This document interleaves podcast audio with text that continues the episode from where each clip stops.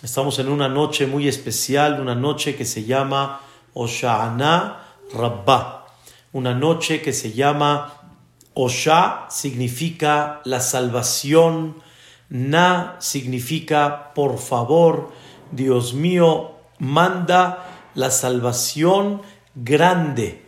La explicación literal es porque pedimos lluvia, como ya comentamos en la clase, y como pedimos lluvia, entonces le decimos a Shemit Baraj que nos decrete buenas lluvias para el año, porque la lluvia es vida. Pero sin embargo, como todo mundo conoce la costumbre que está escrita en los grandes libros, que uno debe de desvelarse esta noche la que le llamamos Oshana Rabbah, es una desvelada que tiene un sentido, tiene un propósito, tiene una finalidad.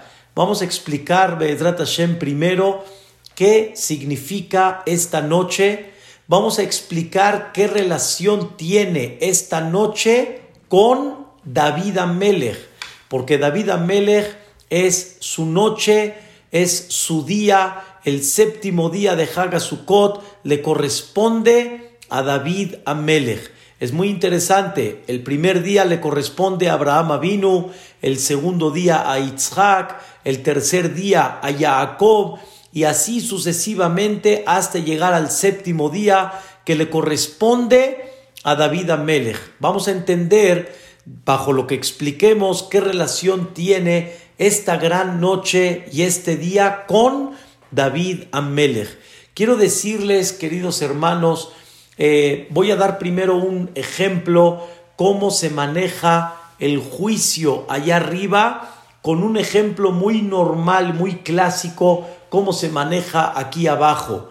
Cuando una persona lo citan, cuando una persona le dicen que tiene un juicio, se prepara. La persona se prepara para ese juicio, sabe de qué se trata, sabe que tiene algo muy serio, sabe que tiene de alguna manera que rendir cuentas y esta persona está preocupada, ¿cómo le va a hacer? ¿Qué fiscales? ¿Qué abogados? ¿Qué tipo de defensas la persona va a tener? Al final, la persona llega al juicio. Cuando la persona llega al juicio, el juez ve, el juez analiza ¿Qué hay con esta persona? Obviamente es un juez muy abierto, es un juez muy derecho y no mira nada más el acto tal cual como está, sino mira las consecuencias, pero por otro lado mira, mira las causas, el por qué la persona llegó a hacer eso, mira el ambiente en el que él está viviendo, mira muchas cosas el juez y al final el juez escribe vamos a llamar lo que es la sentencia, o vamos a llamar escribe lo que tiene que dictaminar, pero todavía el juez no lo firma, pero ya el escribirlo ya tiene un avance, ya no es tan fácil retroceder lo que se escribió. Y después el juez analiza bien bien después de lo que ya escribió y firma el juez. Cuando ya firma la sentencia, en ese momento ya está aparentemente dictaminada la sentencia y lo que esta persona tiene que recibir. Esto es justamente lo que pasamos en el mes de Elul, 40 días del mes de Elul, posteriormente Rosh Hashanah, el mes de Elul fue el preparativo para llegar al juicio el juicio, queridos hermanos, es una bendición de Dios, como ya explicamos en este año y en, años anteriores. El juicio es una bendición porque con el juicio la persona recapacita cada año cómo va, recapacita si está llevando a cabo y su vida va acorde a los principios originales. La persona cuando sabe que hay un juicio se compromete a mejorar el juicio es una bendición de Dios para que la persona se ponga en línea. Eso es lo que pasa en el mes de Elul y cuando llega Rosh Hashanah es el día del juicio. En ese día, queridos hermanos, el día del juicio, Boreolam escribe, Boreolam ya escribe lo que él, bajo lo que ve en la persona, bajo todas sus, todo lo que viene detrás, todo lo que causó, todo, todo Boreolam analiza con toda la misericordia y Boreolam escribe, pero todavía no firma. Por eso cuando pasa Rosh ya no decimos Ketivá porque la Ketivá ya estuvo, el escrito ya estuvo. Ahora falta la firma. Entonces hay una de dos.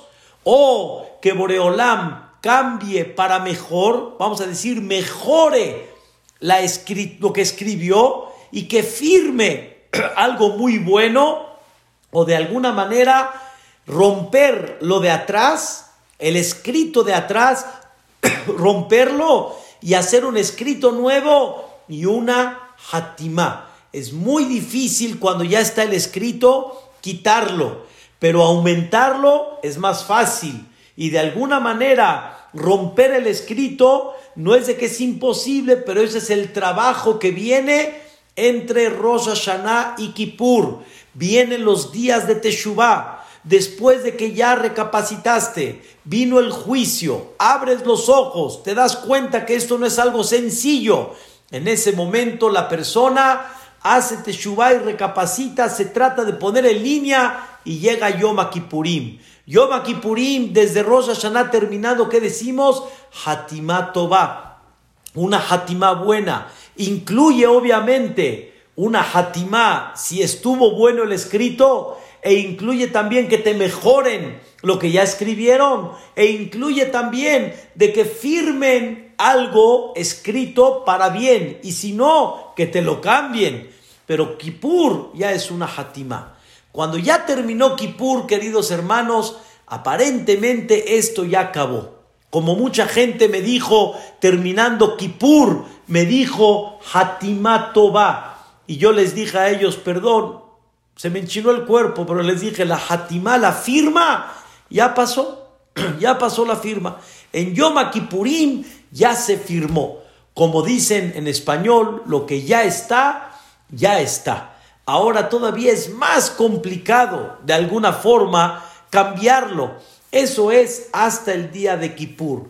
Sin embargo, aquí viene el tema, Akadosh Farhu se comporta allá arriba como aquí abajo en el Bedín, cuando existía el Bedín en la época del Bet y también el día de hoy se aplica este concepto alágicamente, está escrito que el Bedín, cuando dictamina algo, por ejemplo, llegaron dos personas con un pleito, pleito positivo, con una discusión, no hay un acuerdo entre los dos, presenta cada uno su reclamo, el Bedín analiza, checa los libros y dictamina. Por ejemplo, Reubén le tiene que pagar a Shimón.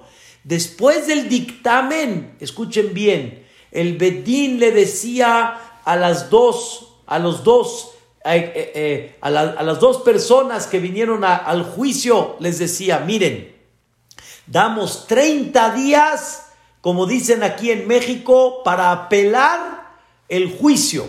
Quiere decir, tú Reubén, que te dictaminamos que le tienes que pagar a Shimón, tienes el derecho de 30 días de traer testigos o traer comprobaciones o traer otro tipo de, situaciones para ver si tú puedes apelar lo que dijo el Bedín. El Bedín, escuchen bien, hasta la firma, el Bedín ya dictaminó porque vieron unas cosas claras. Pero le dicen a la persona, puedes llegar a apelar. Todavía no vamos a sacar el dictamen, no lo vamos a sacar a la luz. Ya está escrito, ya está firmado, pero todavía no lo vamos a sacar a, ejecutar. Y si Reubén no paga dentro de los 30 días, está bien, no tiene ningún problema porque tiene derecho a defenderse. Dice el Zohar Akadosh. Exactamente lo mismo terminando Kippur. Viene Boreolam y le dice al Am Israel, tengo un chance más para ti. Te voy a dar otra oportunidad Vamos a decir en estas palabras, apelar lo que Dios dictaminó el día de Kippur, apelar para bien, Be'ezrat Hashem, mejorar lo que Dios firmó o cambiar lo alenu, lo que Dios firmó. Si firmó, Dios no lo quiera, no para bien. Y la persona tiene una oportunidad más para poder cambiar esto. ¿Cuándo es? En Oshana Rabbah. Esta noche, queridos hermanos, principalmente esta noche, Boreolam nos da una oportunidad más y nos dice Dios estas palabras. si no encontraste en Rosh Hashanah, te doy chance el día de Kippur.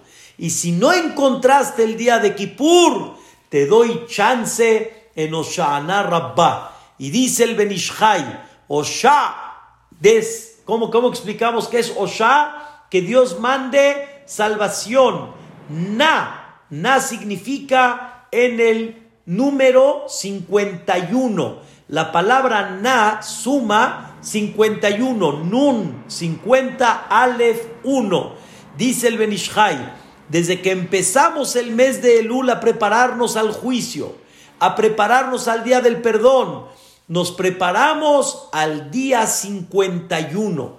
¿Cuál es el día 51? El día 51, escuchen bien, es Oshana Rabbah. Es justamente hoy en la noche. Hoy en la noche es el día que Dios nos da una última oportunidad para Bezrat Hashem Baraj mejorar la situación y tener una tranquilidad para que Dios nos mande un año con bendición, con una economía mejorada, Bedrat Hashem quitando los problemas del virus, las enfermedades y otras cosas más que se ha vivido el año pasado, 5780, y esperemos que en el 81 sea realmente diferente. Por eso, mañana en la mañana en Shachrit, vamos a decir antes de Hashem Melech, vamos a decir otra vez, Amunay a Elohim, Amunay a Elohim. Dios es el Todopoderoso y todavía tiene chance el día de hoy de poder cambiar, de poder darle un giro, a este año. Por eso está escrito que cuando terminaba la primera parte de la noche, o sea, hoy, cuando termina la primera parte, la primera parte me refiero desde que comienza la noche hasta medianoche. Hoy aquí en México es a la 1.40 aproximadamente. Cuando termina la primera parte de la noche, después de que leyeron todo el libro de Devarim, porque el libro de Devarim, hagan de cuenta que es el mensaje de Moshe Rabbenu para todas las generaciones del pueblo de Israel. Leímos el libro de Devarim para ponernos en conciencia nuestro objetivo, poner en conciencia el propósito de Am Israel, como le dijo Moshe al pueblo de Israel. Ustedes vivieron un espectáculo en el desierto, vivieron de maravilla, vivieron conectados con Dios. No había shopping, no había otras cosas que pensar. Se paraban todos los días a unirse con Dios. La ropa estaba bien, limpia, crecía con ellos, pan no faltaba, agua, el tipo de pan sabía lo que quieran, tenían nubes celestiales que los protegían. Les dijo Moshe Rabbenu, esto después de los 40 años terminó. Y el libro de Devarim le dice Moshe Rabbenu, cuando entren a Eretz Israel van a entrar a la realidad, van a entrar al mundo, van a entrar al trabajo, van a entrar al servicio y a muchas cosas más. No se olviden de Dios, dice Moshe Rabbenu, como ya explicamos en una clase en las vacaciones. No se olviden de Dios, porque en el momento que ustedes vean que su, su mano de obra tiene producto, su mano de obra tiene resultado, van a pensar yo lo hice y te vas a olvidar de Dios, cuando en el desierto veías muy claro la mano de Dios. En el desierto todos los días dependías de Dios. Acá puedes embodegar, puedes tener cosecha embodegada para mucho tiempo, te vas a sentir tranquilo, te vas a olvidar de Dios, no te olvides de Dios. Esta noche leímos todo el libro de Devarim como un mensaje de Moshe Rabbenu. Escucha, hijo mío, no te me desvíes, no te me salgas de la línea, confía en Dios, nunca dudes de la fuerza, nunca dudes de la capacidad de Dios.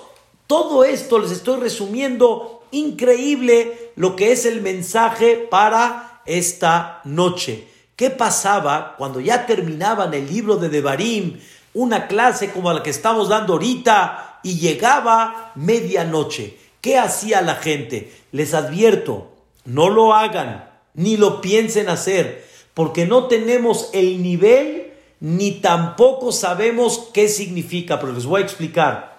La gente salía de las casas a medianoche el día de hoy, salía a la luz de la luna en Eretz Israel, que no era época de lluvia, había luna, había luna que daba reflejo a la sombra de la persona.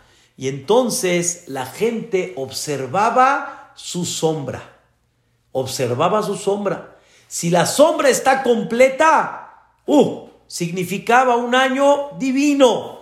Pero si falta algo en la sombra, Parminan, falta un dedo, falta media mano, falta la cabeza a la histor, no sé qué falta. Entonces ellos veían un mensaje de Dios, quien en el año va a tener un problema, si va a ser él, si va a ser la familia, si va a ser la economía. Y entonces se ponían las pilas y utilizaban la segunda parte de la noche para leer todo el Teilim y empezar a decir Selihot. Hacían Selihot. Y hoy, a la segunda parte de la noche hasta el día de hoy, cada año hacemos en ese Teilim Selihot. Decimos Rahamana, de Anela Aniye, Anenan, Aneno.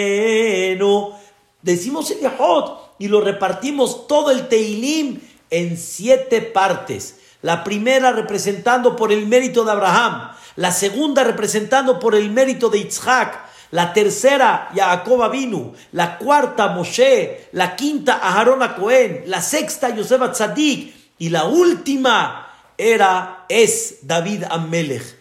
Queridos hermanos, esto es nada más para que entiendan qué sucede hoy en la noche. Ya no tenemos el nivel para ver esa sombra, para ir a la luna, para ver cómo se ve. No sabemos cómo se, se funciona esto. Y no lo hagan porque no lo van a entender.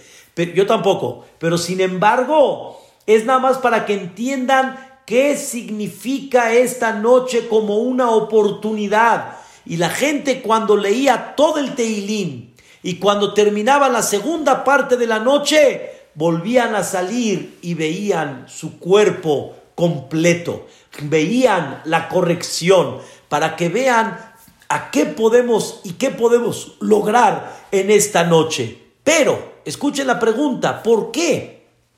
La segunda, o más bien dicho, la tercera oportunidad, la primera es hasta Rosh Hashanah, la segunda es hasta Kippur, la tercera es hasta el día de hoy. ¿Por qué?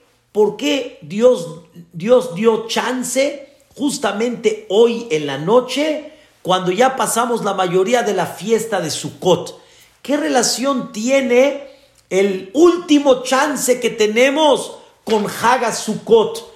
Todavía el principio se entiende, es Rosh Hashanah, el día del juicio, el día del perdón, pero Sukkot, ¿qué relación tiene con un chance más de cambiar y mejorar Bezrat Hashem lo que Dios nos va a presentar este año? Escuchen, queridos hermanos, algo fascinante, algo increíble. Sabemos que hay dos tipos de teshuva. Hay dos tipos de teshuva. La teshuva por temor y la teshuva por amor. No se crean que la teshuva por amor es tan fácil. Es un poquito complicada. Pero la teshuva por temor es la más sencilla es la que normalmente mucha gente hace. Pero escuchen bien, No hablo ahorita el concepto así nada más del miedo, pero hay una realidad. La gente quiere que le vaya bien. La gente quiere que tenga un año sin dolores de cabeza. Eso es lo que la gente quiere. La gente quiere que la parnasá esté bien, que haya salud, que haya... Entonces, lo que te vibra en tu corazón es, me voy a poner en orden para que me vaya bien. Eso es lo normal. Eso es lo normal. Y es una teshuvá muy válida y es una teshuvá muy normal. Les voy a dar un ejemplo que ya lo he dado en varias ocasiones. Ustedes me lo han escuchado también. La gente paga la luz para que no le suspendan la luz o porque tiene que pagar la luz. La mayoría de la gente sabe que si no suspendieran el servicio, la gente no correría a pagar la luz. ¿Cuándo la pagaría? No sé, pero no la pagaría al momento. ¿Por qué? ¿Para qué?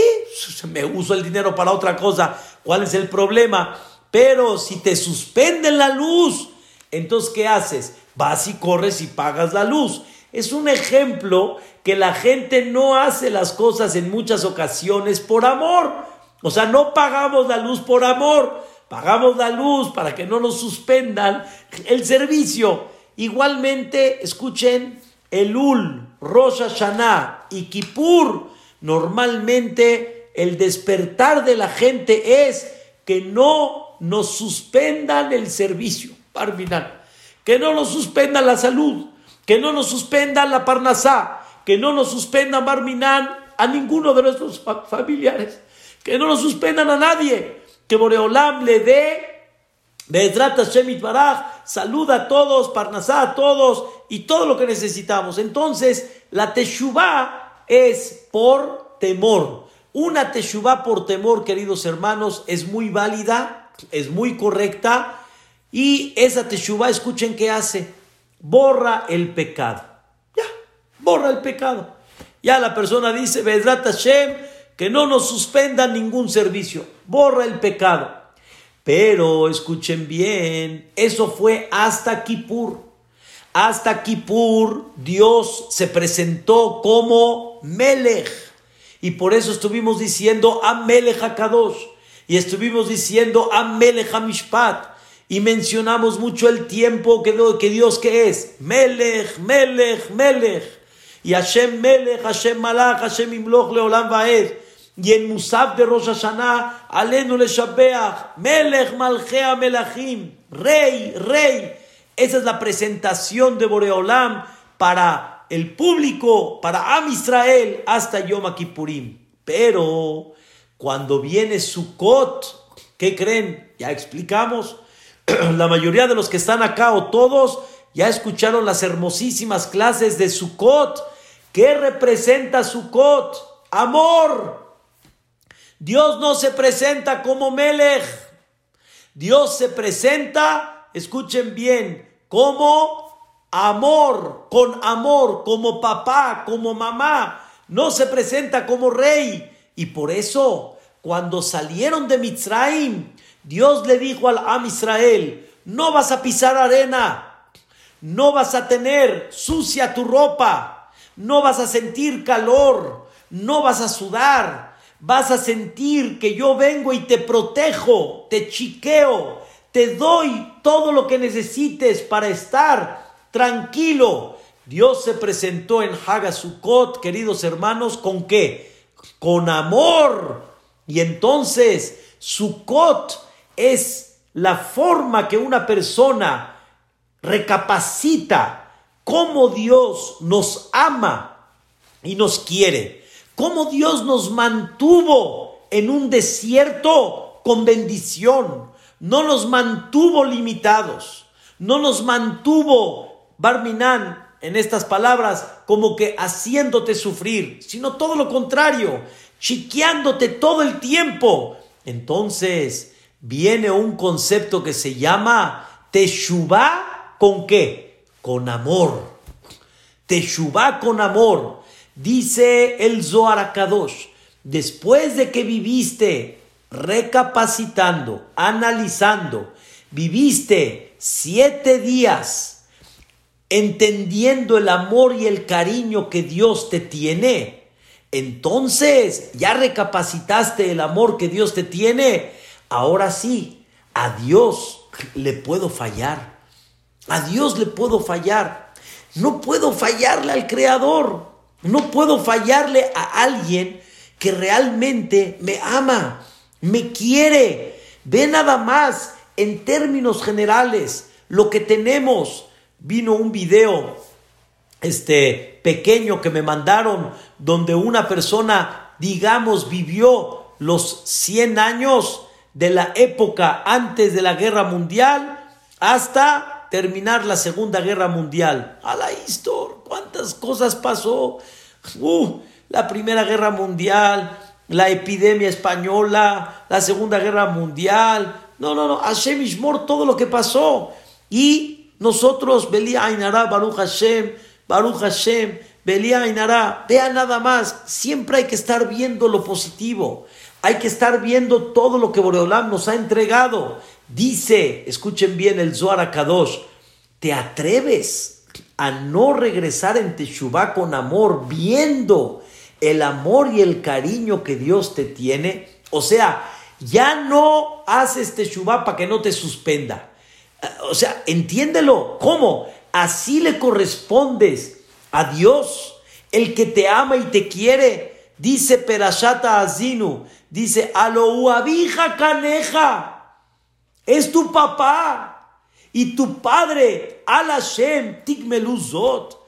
Así al misericordioso y a tu padre, así le correspondes. Dice el Pasuk, Amnaval Belohaham. Yani, qué torpeza y qué falta de sabiduría comprender, así le correspondes a, tu padre. Entonces, en Hagasukot, después de pasar la mayoría de la fiesta, seis días, llegamos al séptimo día, escuchen bien, y dice Dios, ya viste, ya recapacitaste, saliste al azúcar y te has dado cuenta lo que Dios te ha chiqueado lo que Dios hizo contigo en el desierto. Como dice Moshe Rabbenu, lo leímos ahorita en el libro de Devarim, lo Tadabar, no te faltó nada. Dudas de la fuerza de Hashem Baraj, dudas del poder que Boreolam puede cambiar todo. Mira lo que hizo para ti en el desierto. Mira cómo te protegió. Este es el momento, queridos hermanos, hoy en la noche, de hacer una teshuvah que se llama Me'ahabá. Una teshuvá con amor y con cariño. Y la teshuvá con amor y con cariño tiene un efecto enorme. Tiene un efecto enorme. Porque la teshuvá con temor borra el pecado. Pero la teshuvá con amor, Dios te da bonos. Dios te da extras. No nada más te quita el pecado, sino te quita y todavía te regala, como ya estudiamos, el Rahom de Hanun. Hanun significa no nada más te quitó el pecado, todavía, como dicen, te paga por haber hecho Teshuvah. Te paga un regalo Hinam totalmente gratis que viene de la palabra Hen. Hen, como dijimos, es la gracia. Hen es el que le caímos bien a Boreolam, porque tú me demostraste un amor y un cariño como yo te demostré a ti, un amor y un cariño. Por eso, hoy en la noche, justamente al final de Hagasukot, viene el último chance de poder cambiar todo este decreto. Y es lo que le llamamos, queridos hermanos, en arameo, Pitka Taba. ¿Qué se le desea al compañero en esta noche?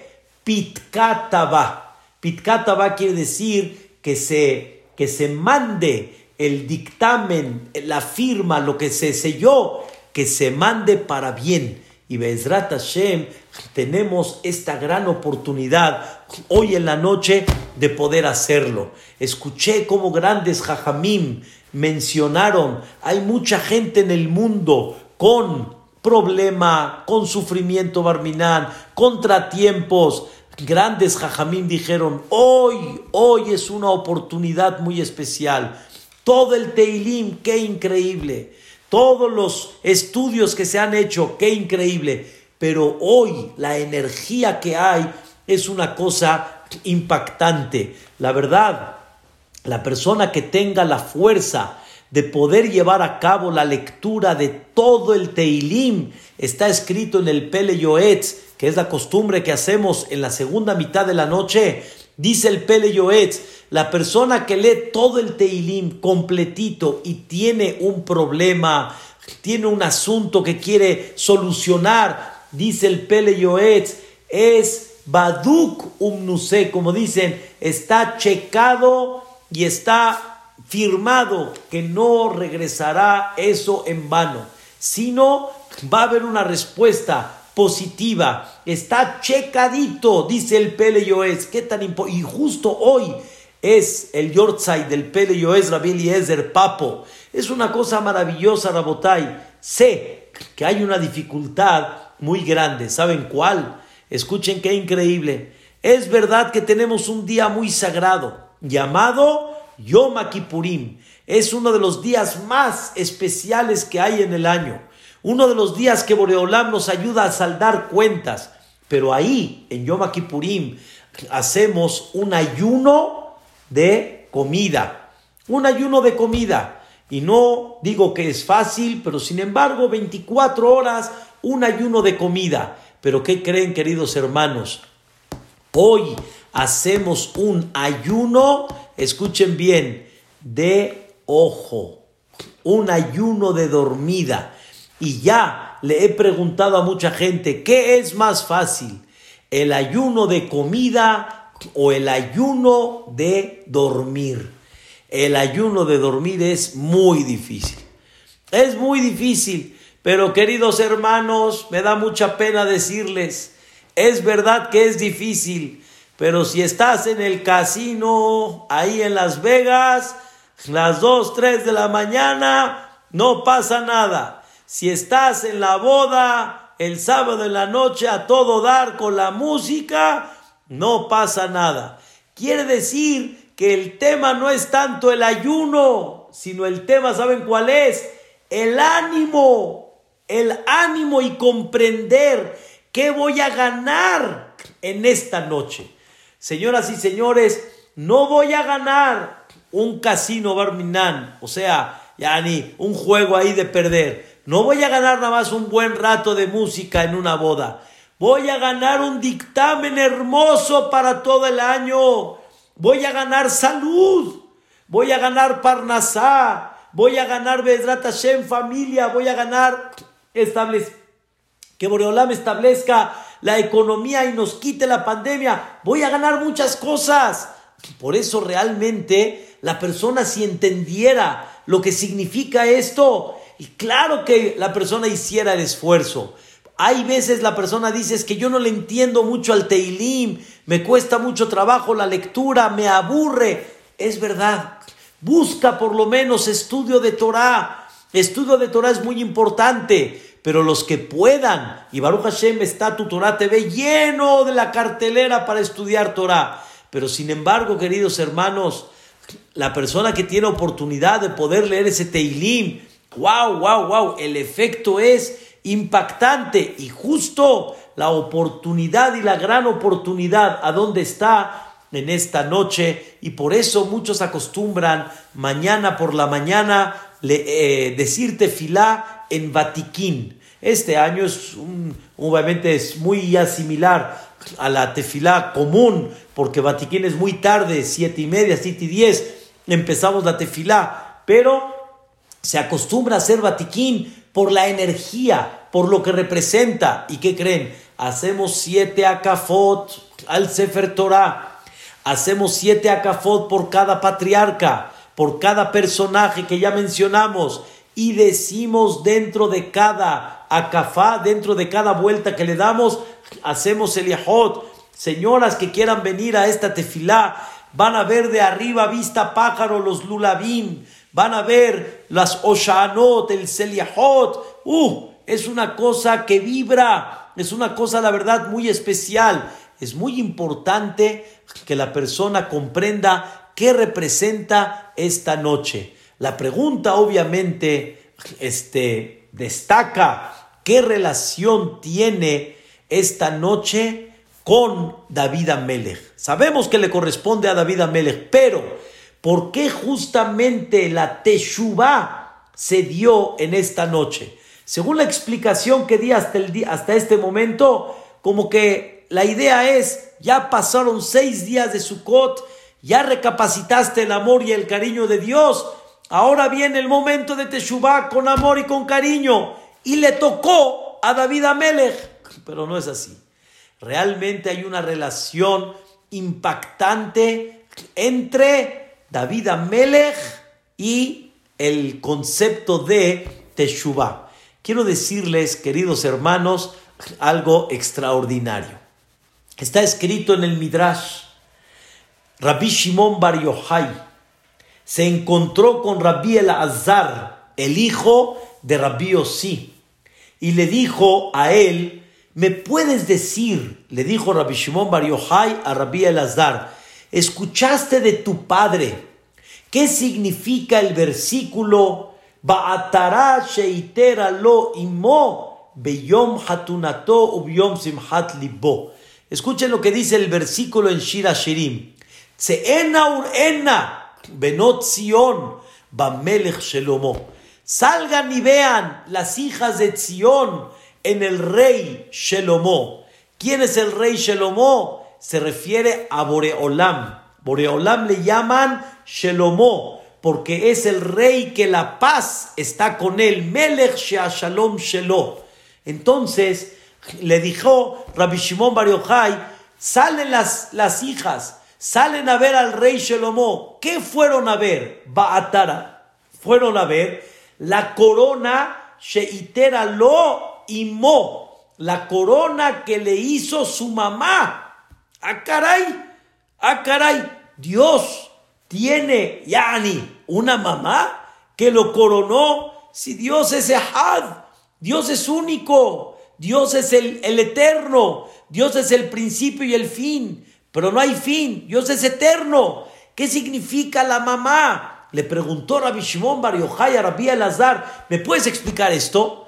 Le contestó Rabbi Shimon, perdón, le contestó Rabbi Elazar a Rabbi Shimon, quiero que sepas que Dios le llamó al Am Israel Biti, le llamó hija. Y después Dios dijo, ¿sabes qué? De tanto que te quiero, te voy a llamar Ajoti, hermana. Escuchen bien. Y después Dios dijo, tanto te quiero que te voy a llamar y te voy a llamar mamá. Así Dios dijo, escuchen qué interesante, sobre el Am Israel. En otras palabras, comenzaste como mi hija, seguiste como mi hermana y terminaste como mi madre. Entonces, ¿quién es la mamá de Boreolam? Am Israel. El pueblo de Israel se considera en el símbolo, en el sentido figurado, se considera como la mamá de Dios. Vamos a entender, queridos hermanos, qué significa que Am Israel es hija, hermana y mamá. Aparentemente no hay más algo increíble que la hija. Y Dios dijo, tanto te quiero que te voy a hacer hermana. ¿Cómo? ¿De hija a hermana? O sea, yo sé que las hermanas nos llevamos muy bien, pero la hija es la hija. ¿Cómo que de hija cambió a hermana y después cambió a mamá? ¿Cómo funciona esto? Dice uno de los grandes jajamim en las últimas épocas en Europa, él se llamó Ramey Simche Midevinsk, dice en su libro Meshe Chochma, dice algo espectacular, escuchen bien. Pesach, Am Israel fue la hija de Dios. Shavuot, Am Israel fue la hermana de Dios. Y Sukkot, Am Israel se convirtió en la mamá de Dios. ¿Qué les parece? Pesach, hija. Shavuot, hermana. Sukkot, en la mamá. ¿Qué significa esto? Vean qué increíble. Se refiere al nivel no en el concepto de cuánto uno quiere más, quiero uno más a la hija o a la hermana, no, se refiere en el nivel, escuchen bien. En Pesach, Am Israel apenas estaba naciendo como pueblo. ¿Y cómo trató Dios al pueblo de Israel cuando salieron de Mitzrayim? Como su hijita, como su bebita. Hizo milagros, maravillas, le dio en la torre a los Mitrim, a Israel, oh, estaban así a gusto, viendo cómo le daban a los Mitrim, salieron, los metieron en Ananea Cabot, nubes celestiales, y poco a poco, escuchen, Dios fue educando al pueblo de Israel, a esa bebita, la fue educando y la fue probando la fue probando en el mar, en el Yamsuf, después en el maná, en el agua, la fue probando y poco a poco fue educando a esa hijita hasta que llegaron, escuchen bien, Hagashabuot. Hagashabuot ya no se comportó Dios con Am Israel como esa mamá que chiquea a su hijo y le da todo. Ahora Dios le dice al Am Israel, subimos de nivel y quiero que te comportes conmigo a la par. A la par significa, eres mi hermana. O sea, tú das y yo doy. Yo doy y tú das. Ya no eres mi hijita que te voy a estar dando, dando como alcancía. Y te voy a lavar y, y limpiar y ponerte tu cremita y ponerte así bien peinadita y darte tu mamila y darte de comer. No, ya no. Ahora venimos a la par. Me das, te doy, te doy, me das. Eso pasó en Shavuot. ¿Qué le dijo Dios a la Israel? ¿Quieren recibir la Torah? ¿Qué dijo a Israel? Nace, benishma. Haremos y escucharemos. ¡Wow! Fue una cosa maravillosa. A Israel a la par se comportó con Dios. Eso pasó Hagashavuot. Pero ¿qué creen? 40 días después de Shavuot, becerrito de oro, el becerro de oro. Am Israel falló. Am Israel se, como dicen, se reveló en el buen sentido a Dios. Ahí Dios dice, ah, se acabó todo. Ya no seguimos el trato tú y yo. ¿Qué hizo Dios? Escuchen bien, creo que no lo dije en la clase, pero se los voy a decir. ¿Qué hizo Dios? Les quitó las nubes celestiales. Les quitó las nubes que protegían al Am Israel. Se quedaron en el Ar Sinai, se quedaron en el monte de Sinai sin nubes, con Hamsin, con sol y con lluvia y con arena abajo. Ya no tenían protección. Ahora, ¿cuál fue el trabajo del pueblo de Israel? ¿Cuál fue el trabajo del pueblo de Israel? ¿Qué creen, señoras y señores? ¿Cuál fue el trabajo del pueblo de Israel? El trabajo del pueblo de Israel fue hacerla de mamá, en contentar a Boreolam. Ahora Dios dice, yo de mí ya no viene, ahora tiene que venir de ti para que yo ceda Ahora el que tiene que hacer el principal trabajo eres tú. ¿Qué hizo Am Israel? Hizo Teshuvah. Y a Kadosh Barujú, cuando bajó Moshe Rabbenu con las segundas tablas, le dijo al pueblo de Israel, Salahti Kidbareja, ya te perdoné. Pero ¿qué creen? Todavía no regresaron las eh, nubes. ¿Cómo? ¿Kipur? Salahti y todavía no regresan las nubes. No, todavía no. Dice Dios, me falta todavía. Quiero ver que la hagas más de mamá. No quiero nada más que te quite yo el perdón. O sea, te quite yo el castigo, perdón, por medio del perdón. Quiero que hagas algo más todavía.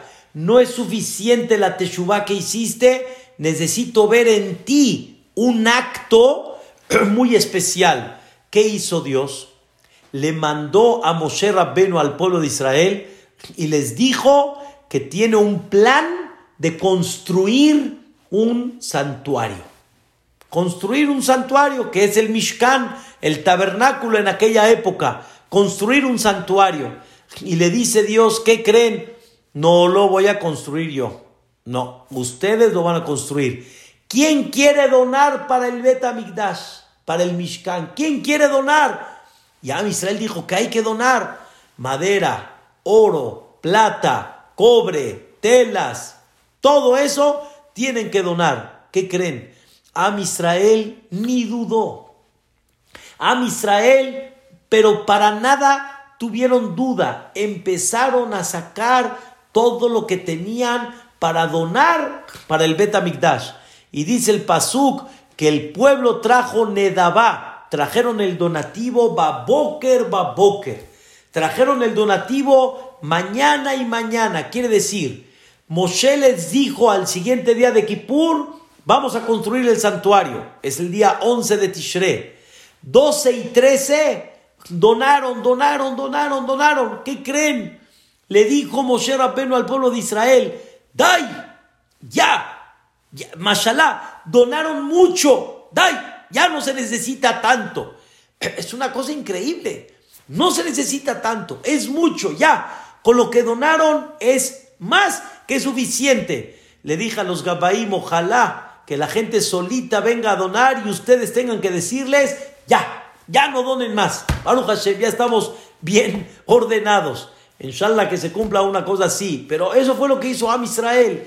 Señoras, al siguiente día, el día 14 de Tishre, Moshe Rabbenu recibe todo y le dice al Am Israel qué vamos a hacer con el oro, con la plata, con el cobre, con la madera. ¿Qué vamos a hacer con ellos? Empezó a decirles.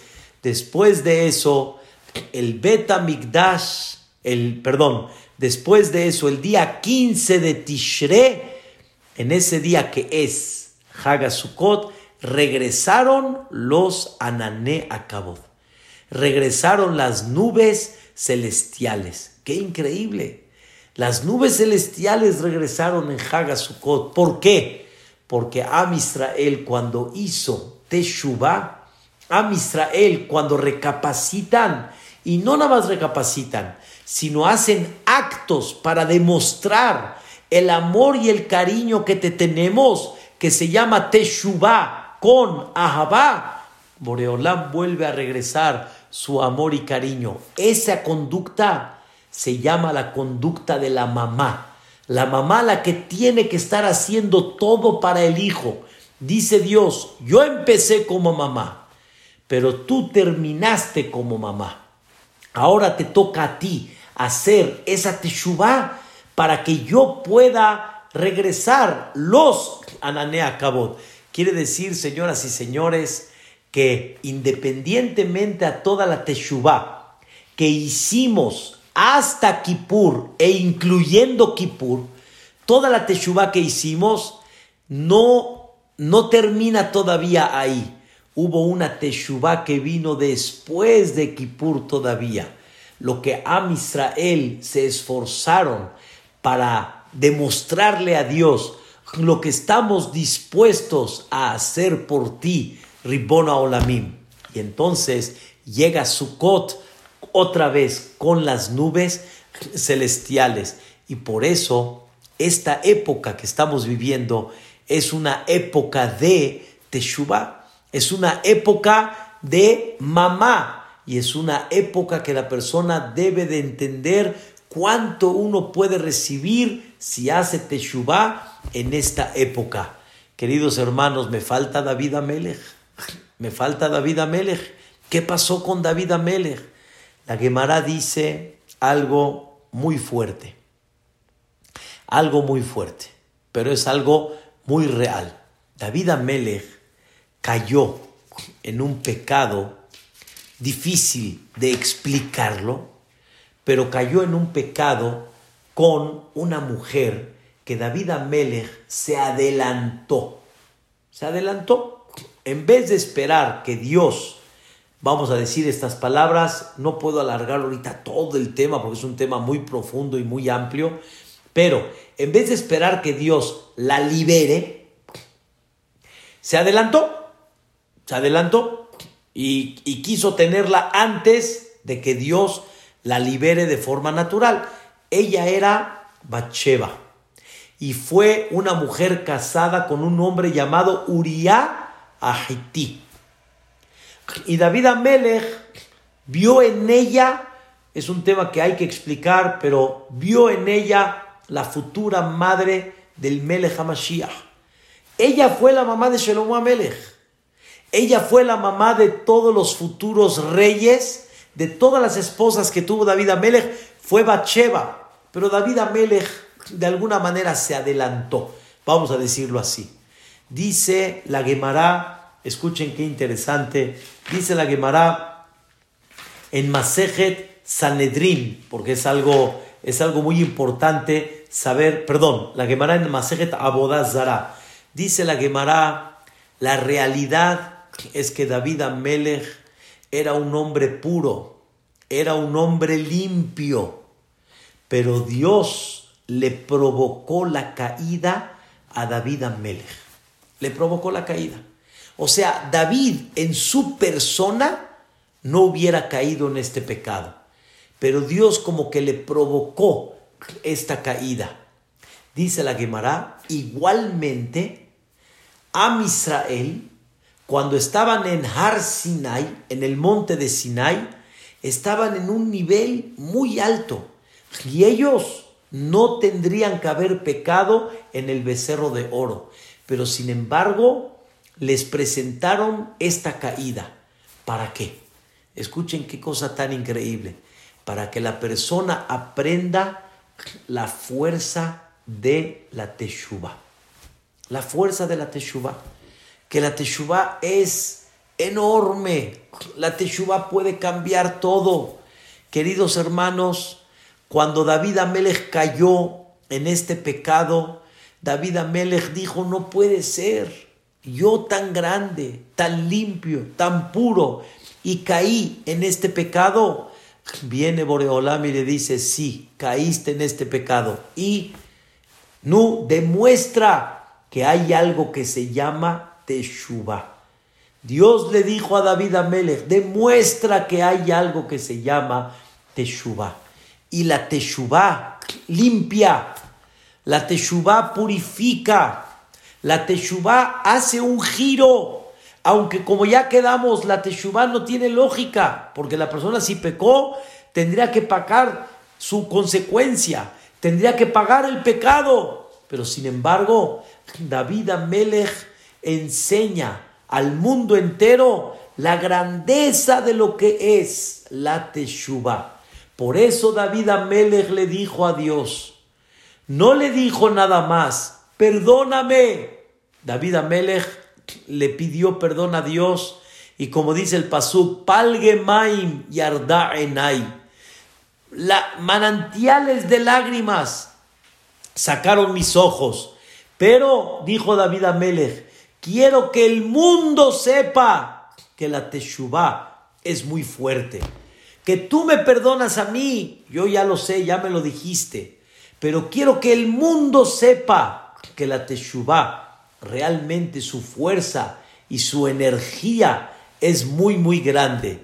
Y Dios le dijo a David Amelech, esto no lo voy a hacer en vida tuya, lo voy a hacer cuando se inaugure el Bet Ahí le voy a demostrar a todos la grandeza de lo que es la Teshuvah.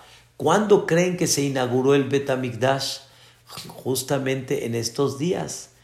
Se inauguró el Bet entre Kippur y Sukkot. Y está escrito que Shelomo Amelech quiso entrar al lugar más sagrado y quiso meter el mueble tan sagrado y las puertas estaban cerradas las puertas no se abrían. Y Shlomo Amelech estaba apenado y diciendo, Boreolam, no aceptaste mi, mi, mi, casita que hice para ti, no aceptaste mi mano de obra, no aceptaste mis tefilot. Las puertas no se abren.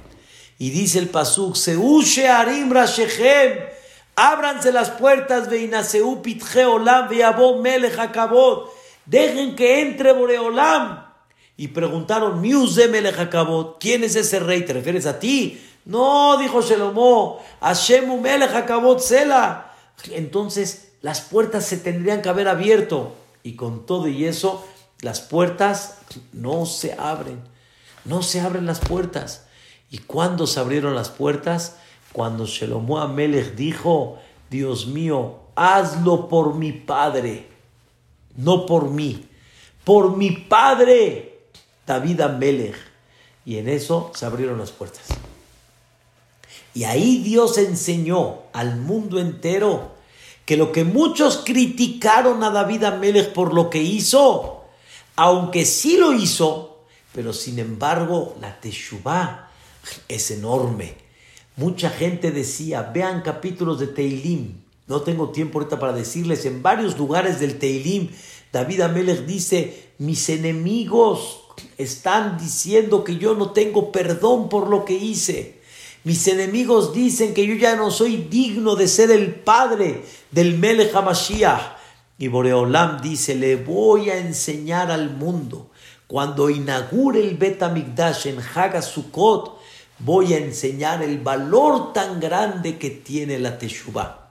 Porque así como en el pueblo de Israel, después de pecar el becerro de oro, uno de los pecados más graves que hizo Am Israel, con todo y eso, la Teshuvah y la, el esfuerzo del donativo provocó que regresen las nubes celestiales.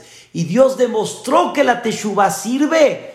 De la misma manera, Dios demostró al mundo entero el valor tan grande de la Teshuvah. Queridos hermanos, no hay una cosa más bella que cuando uno recapacita en Teshuvah aunque sea algo. Y eso tiene un valor muy grande. Y la Teshuvah tiene una fuerza enorme. Y Dios en esta noche nos quiere enseñar, acuérdate de David Amelech, acuérdate de la capará de David Amelech.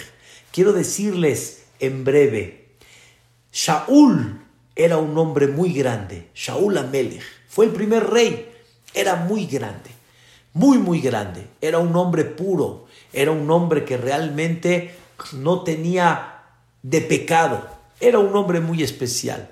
Pero cuando le falló a Dios, le falló una vez y le faltó a Shaul Amelech decir una palabra, una palabra. Y eso le costó mucho a Shaul Amelech. ¿Saben qué le faltó a Shaul? Decir la palabra hatati. Pequé, me arrepiento. Y David Amelech pecó dos y duras. Pero con todo y eso David siguió siendo David, Melech Israel, Hay de ¿Por qué creen, por qué creen que cantamos David, Melech Israel? ¿Qué, tiene esa canción? ¿Qué tiene esas palabras? Que David Amelech por haber hecho Teshuvah, aunque su pecado en esta época lo hubiéramos tachado completamente.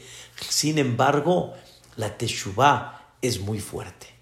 La Teshuvah es enorme. Queridos hermanos, no tenemos idea la fuerza de la Teshuvah. Y así como David Amelech con esa Teshuvah logró que Dios lo, lo convierta en el padre Melech HaMashiach, en Jaibe Kayam, David Melech Israel Jaibe Kayam, de la misma manera, hoy en la noche, en esta noche que le corresponde a David Amelech, en esta noche, queridos hermanos, tenemos la capacidad de hacer un cambio. Y por medio de la Teshuvah podemos lograr un mejor año.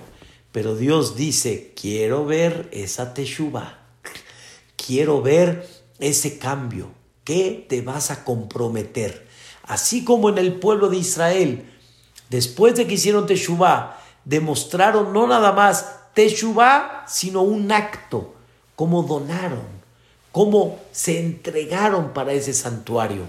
Dios dice, ¿qué vas a entregar para mí, hijo mío, esta noche? Y la Teshuvah es enorme. Nosotros, queridos hermanos, hay mucha gente que tiene errores y no perdonamos. Hay mucha gente que tiene errores y no aceptamos Teshuvah. Y Dios nos enseña delante de Él el valor tan grande que tiene la Teshuvah. Hoy es el momento.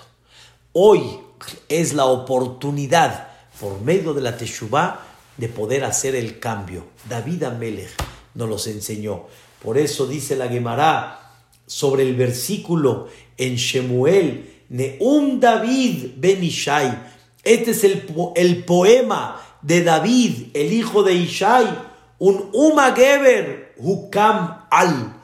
Quiere decir, es el poema del Geber, del héroe, del fuerte, del que no se, se, se desmotivó, del que no se desmoralizó, del que entendió que con Teshuvah, Ukam al, podemos levantarnos. Y por eso dice la Gemara, Ekin, él levantó Ula Shel Teshuvah.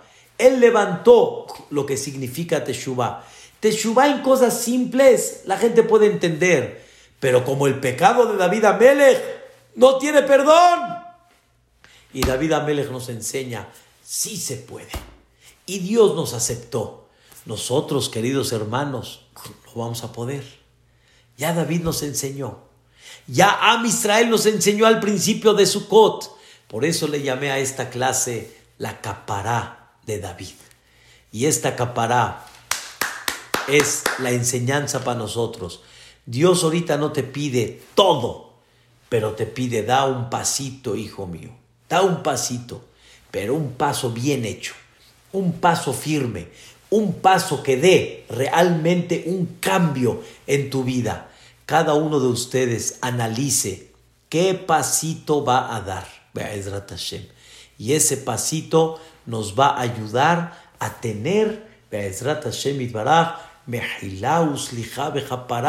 pero más que eso, nos va a chiquear Boreolam y nos va a dar un bono, no nada más nos va a quitar la, la, digamos, lo que es el castigo. No nada más nos va a quitar que no haya suspensión de nada, sino nos va a dar hasta un bono sobre eso. Hagamos el esfuerzo, queridos hermanos. Es difícil, pero vamos, muchachos, arriba, compañeros, vamos, porque la Teshuvah tiene un koah muy grande. Que es de Hut, queridos hermanos, que a esta hora estemos reunidos en esta clase de Torah, Baruch Hashem, y muchos de Am Israel están reunidos en clases de Torah, Bezrat Hashem Itbarach, que Boreolam nos mande una pitkata un año que Bezrat Hashem, Boreolam lo mande para que se, de alguna forma, se lleve a cabo para bien, en todo lo mejor. Hagamos Teshuvah, reforcemos un punto y haremos que este año será inolvidable, porque este año será inolvidable de tanta verajá, de tanto bendición. Rabotai, no hubo un año después de muchos que recuerdo que todo Sukkot la pasamos sin lluvia. Sin lluvia, todo Sukkot. Normalmente el primer día no, el segundo sí. Los dos no, el tercero sí. Los dos primeros sí, el tercero no. Ahorita beben por Yosef, todo el Sukkot pasó. Boreolam está viendo nuestras lágrimas, nuestra Teshuvah, pero hoy es el momento que sellemos con broche de oro y Bezrat Hashem, que tengamos un año lleno de verajot, lleno de dulzura, lleno de bendición de todos los aspectos, que así sea. Amén, Kenya y Muchas gracias y Bezrat Hashem disfruten de la fiesta porque todavía aún hay más. Y tenemos Shemini Atzeret, tenemos Simhat Torah y así Bezrat Hashem vamos a terminar con broche de oro. Amén, Kenya y Muchas gracias a todos los que participaron en esta hermosa clase y Bezrat Hashem que podamos tener ese año bonito para todos. Amén.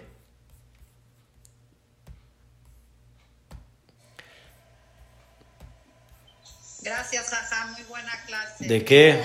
Hola Raquel, ¿cómo estás?